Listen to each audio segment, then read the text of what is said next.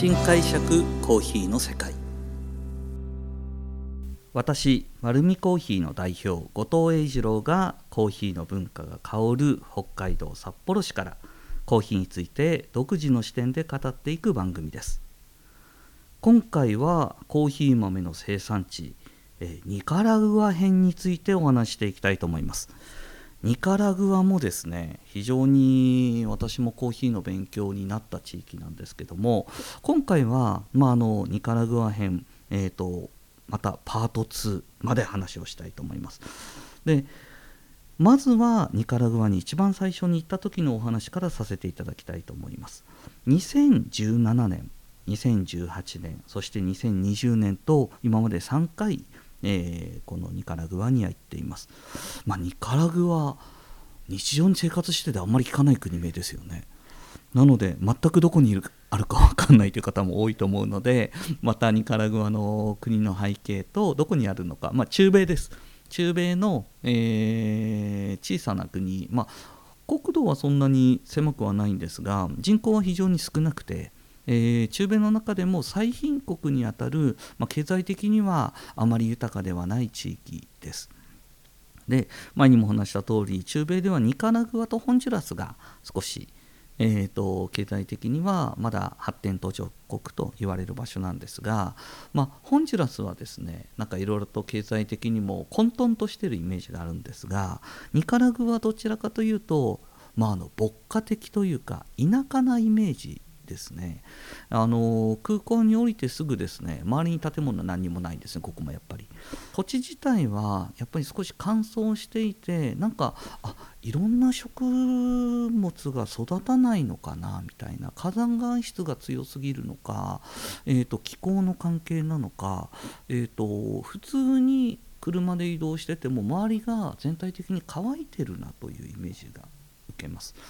でこの国もですね、まあ、いろんな産業がある中でコーヒーがすごく重要なんですけども、まあ、土地の乾きを感じるのは、まあ、そこに飼われている実は牛やなんかも比較的なんか痩せてるなみたいなことを感じます、まあ、どのぐらいそもそもここに行くのかかるのというとですねこの時一番最初に行った時は移動時間はですね57時間です。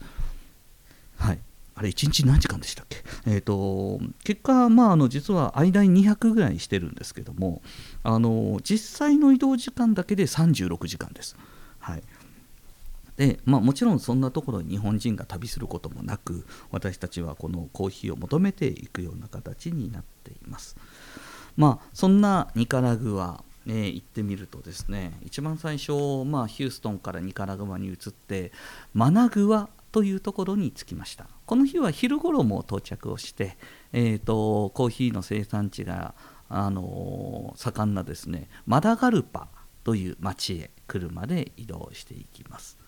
でまあ実際には30分ぐらいで到着したのでもう1日目から早速農園巡りをしました。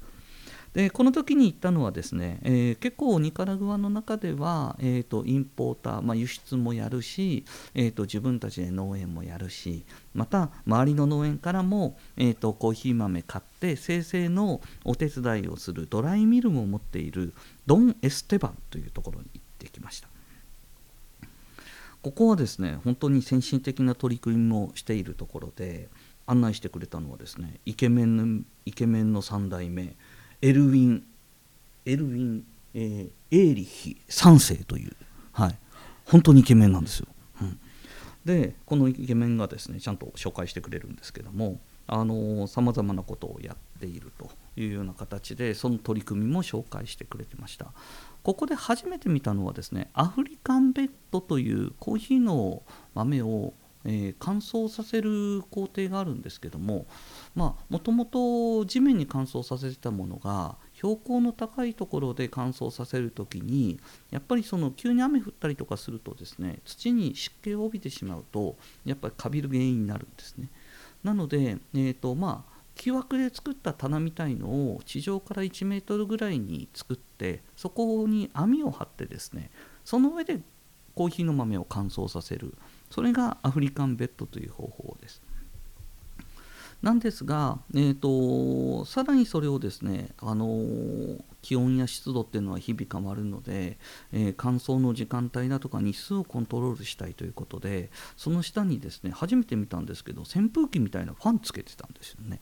要は風を送ることによって乾燥状態が遅い時には、えーと、風を送って、えー、そんなようなことをやっていました。また、えーと、世界中でも少し注目浴びているあの果肉をつけたままタンクで発酵させる anaerobic fermentation という嫌気性発酵なんですけどもこれもどのエリア行っても、まあ、あの表でやっているので外気温の影響を受けてたんですがここでは初めてですねその低温倉庫を作っていて低温倉庫の中で初めて乾燥させるみたいなことを見ました。それと、えー、そこではやっぱり鑑定もしっかりやっているので、まあ、1日目から鑑定もさせていただいていろんなコーヒーを見させていただいたというような感じです。また次の日にですね移動しててその時初めて気づいたことがあります。まあ世界中回ってる生産地の中でニカラグアだけでしょうね僕の感覚だとそういう感覚なので、えーと、実は乾燥させている場所一つ一つ全てに、えーと、床にシートを引いてるんですね。まあ、どんなシートかって言ったら皆さん、まあ、キャンプに行く時に行くブルーシートみたいなイメージを思い浮かべていただければ分かりやすいかと思うんですがあれのブラックシートをなぜかすごく多用しているんですよね。なのでコーヒー乾かしているその場所場所を点々と見えるんですけど地面が真っ黒なんですよ。でそれって他の地域で見たことない。でなんでこんなことやってるのかというとより早く乾燥させるために日光の光を吸収して、まあ、地熱を上げるためにブラックシートをある、はい、でそれがですね、えーと、2種類あってブラックシールドとオレンジも時々なんか最近使ってる。っていうことは見ながら感じられました。はい、というような感じでしたね。でニカラグアに行ってでやっぱりあの一つ一つのここのまあ、あのドン・エステバンは大きなファームだったので、ね、と非常にあのそのことはよくあの他の国に比較してもちゃんと設備整ってたんですけどもそこからまたあの小さな農園を少しずつ回っていきます。でこの日ニカラグアの2日目に行ったのはですねリモンシージョという農園です結構日本にも入ってきてるので名前聞いたことあるところもあると思うんですけどもここはですねもう大自然の中で自然を大切にしながらやってるんですよということでですね、まあ、あの生産地に行くとよくありがちなあのファームツアーにまた誘われまして、えー、ここは多分ですね中米の中では最も過酷なファームツアーでして、えー行きました。でまあトラクターに乗せられてまず中腹まで連れてかれてですね。でそこからまあ豊かな水源となっている滝があるんだよって、うん、だからそのこの農園が豊かなのは滝のおかげでその滝がすごい綺麗なんだよねっていうのでなかなかな悪路をですね。トレッキングで行きまして、えー、足元も緩く、えー、急勾配も多く一汗をかいてそして、えーとその滝にたどり着きました。まあ本当に15メーターぐらいのですねあの滝にあのちょっとまあ、水がちょぼちょぼと流れていてあこういうのこの滝が雨季にはあのちゃんと農園に運んでくれるんだよという形でですね見せていただきました。でその間にですねちょっと珍しいお話をえーと、とお聞きしてですねエチオサルという初めて聞く品種のお話を聞かせていただきます。ちょっと専門的な話にはなると思うんですが興味のある方は聞いていただきたいと思います。でこれはですね、えーと、サチモールという、えー、ハイブリッド種とチモール種という混合種。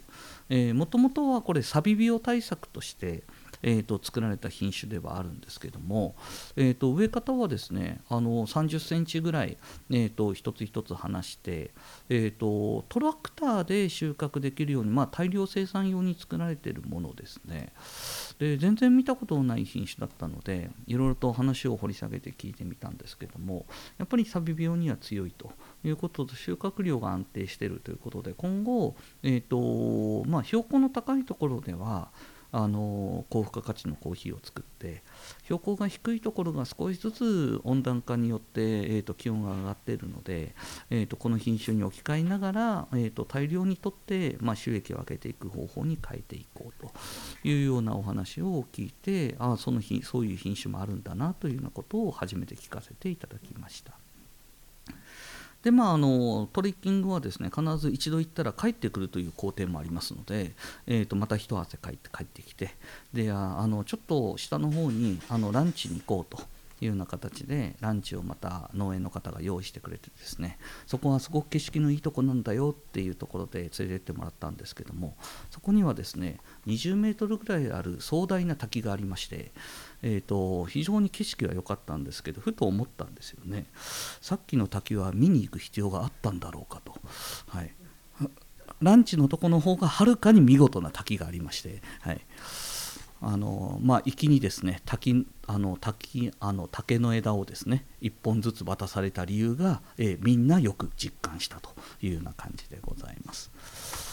で実際にあのニカラグア行くとですねあの生産現場、まあ、あのいろんな取り組みをしていますその後やってたのもですねこれも、えー、マウンテンドライアナエアロビコというのをやっていましたこれはエンバシーという農園なんですけどもこの農園も、えーと、3日目に訪れたんですが、えー、場所的にはですね、えー、ホンジュラスが国境を線してるんですけどももうその農園の途中からホンジュラスに変わるぐらい隣接した場所です。でこの日は、まあ、あのトレッキングではなくてオフロードコースを1時間ほど、えー、トラックの後ろで堪能しまして、えーと、ガラガラ揺らされながら連れてかれたんですけども、えーと、その先に行ったところで新しい取り組みをやっています。ですごい新しい取り組み非常に多いんですよ。でそれがえーと、先進的な機械を使ってやってるかというよりもあのやはりですね技術的な機会はたくさんなくて、えー、最貧国なので本当にその創意工夫でやってるなというのをすごく感じます。でこのマウンテンドライアナエアロビコという名称を付けられたものなんですけどもこれはチェリー収穫後ですね1日えーと、グレインプロっていうのはこれちょっと専門用語なんで分かんないんですけども、えーと、私たちコーヒーを輸入する時に麻袋に入ってるの皆さんすごくイメージされるかと思うんですが麻袋って通気性が良すぎてしまってコーヒー豆乾燥しちゃうんですね。でその麻袋の中にですねあの厚手のビニールの袋を入れて、まあ、破れないちょっと丈夫なビニール袋を挟んでそこから麻袋を閉じるっていう方法を私たちグレインプロって呼ぶんですね。でこの、えーと、出荷用のグレインプロのこのビニールの袋の中に収穫したてのチェリーを密閉してまあえーと、なぜそれを使うかというとコスタリカだとかガテマラみたいに豊かな国だと、まあ、本当にワインの貯蔵するようなボトル、まあ、プラスチックのタンクみたいなものを用意できるんですけどもニカラグアではそういう設備を用意ができないので身近にあるものを使いながらその密閉をするということをチャレンジしてました、まあ、それによって嫌気性発酵を促すと。でここその後ですねアフリカンベッドにまたコーヒーを山積みにしてで、えーと、通常は乾燥を一定にするために薄く伸ばしていくんですが山積みにして緩やかに乾燥させるのでマウンテンドライなど名付けたと思うんですがここでもですね、えーとパルプドナチュラルの際の工程がコーヒーの果肉のチェリーがすごい強く残ってるのでレッドハニー状態になってましてそこでですね湿度をコントロールしながら発酵を進めるというのをやっていました。で糖度もちゃんと記録されていて糖度は全ての糖度がレッドチェリーで100あの18%以上。で、えー、その糖分が分解されていくのでその発酵後ブラウン色になったチェリーが10%程度まで糖度が落ちることによってえー、近畿店発行の発行プロセスが進んでいるということもきちっとあの記録しながら、えーと、作っている珍しいコーヒーでした。これあの私も日本に、えーと、輸入して焙煎してみたんですけどもあのちょっと他にはないテイストが出てきたかなというような形で考えています。などなどですね。ニカラグアは本当に、えーと、貧しい中でも、えーと、新しいコーヒーの取り組みをしている国です。で実はですねこのニカラグアで僕は運命的な出会いをします。世界でそういう新しい取り組みに、えー、するからこそ、えー、やっていたこと、